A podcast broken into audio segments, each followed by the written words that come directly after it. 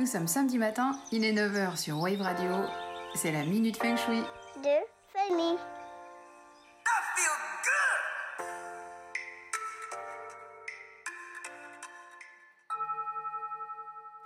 Aujourd'hui, j'aimerais vous parler de la loi de l'attraction.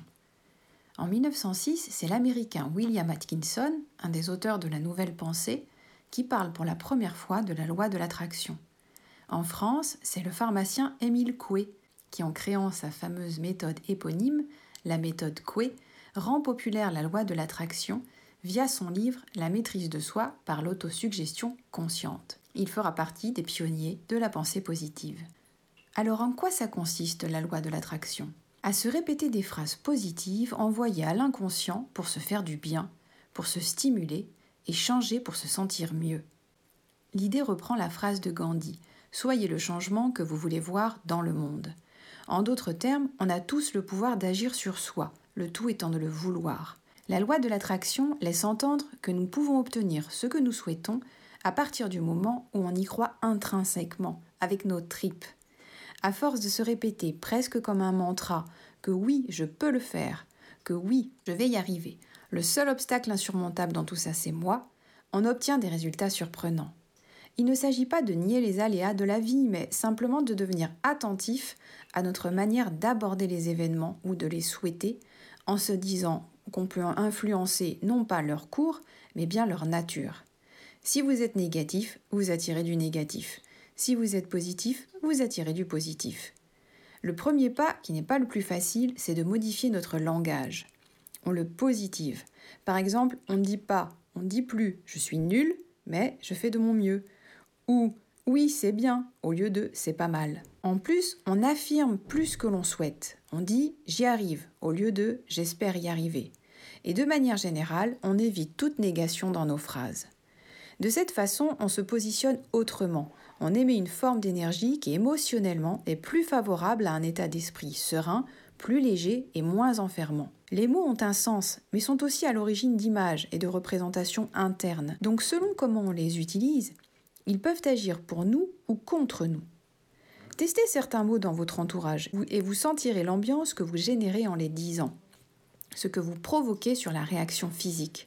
C'est comme un visage souriant, c'est plus engageant que des traits tirés vers le bas ou qui témoignent de la crispation ou de la colère. Au-delà des mots, notre comportement, la loi de l'attraction nous invite à émettre précisément ce que l'on veut et à nous mettre en condition pour recevoir ce que l'on attend.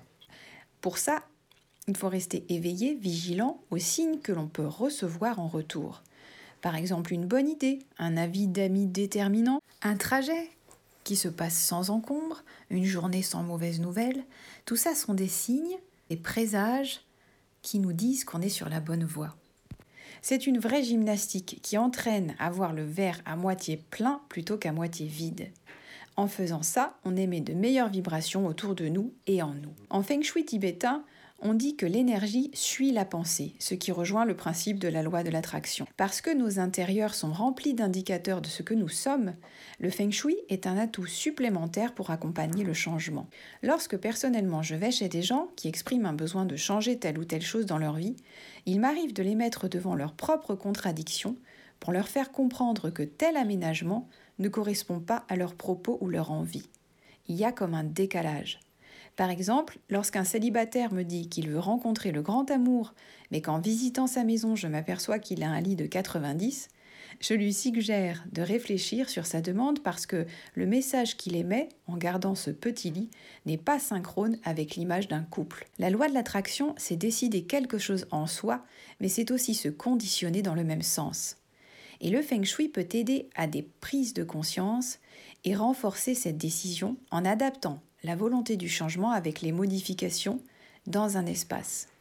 Si vous souhaitez plus d'amis ou de visites chez vous, alors pensez à tailler les rosiers devant votre porte d'entrée auquel tout le monde se pique en passant votre porte. Si vous émettez l'envie de sortir de votre torpeur, enfilez des vêtements aux couleurs plus gaies, écoutez de la musique plus joyeuse et affichez des messages positifs chez vous. C'est déjà un bon début pour changer d'état d'esprit et se mettre dans d'autres dispositions. Plus on met de cohérence entre ce à quoi on aspire et nos actes, notre façon d'être, et plus on a de chances de voir nos voeux se réaliser. On a tous en soi le potentiel d'aller mieux, d'aller bien, et de se donner les moyens d'y parvenir.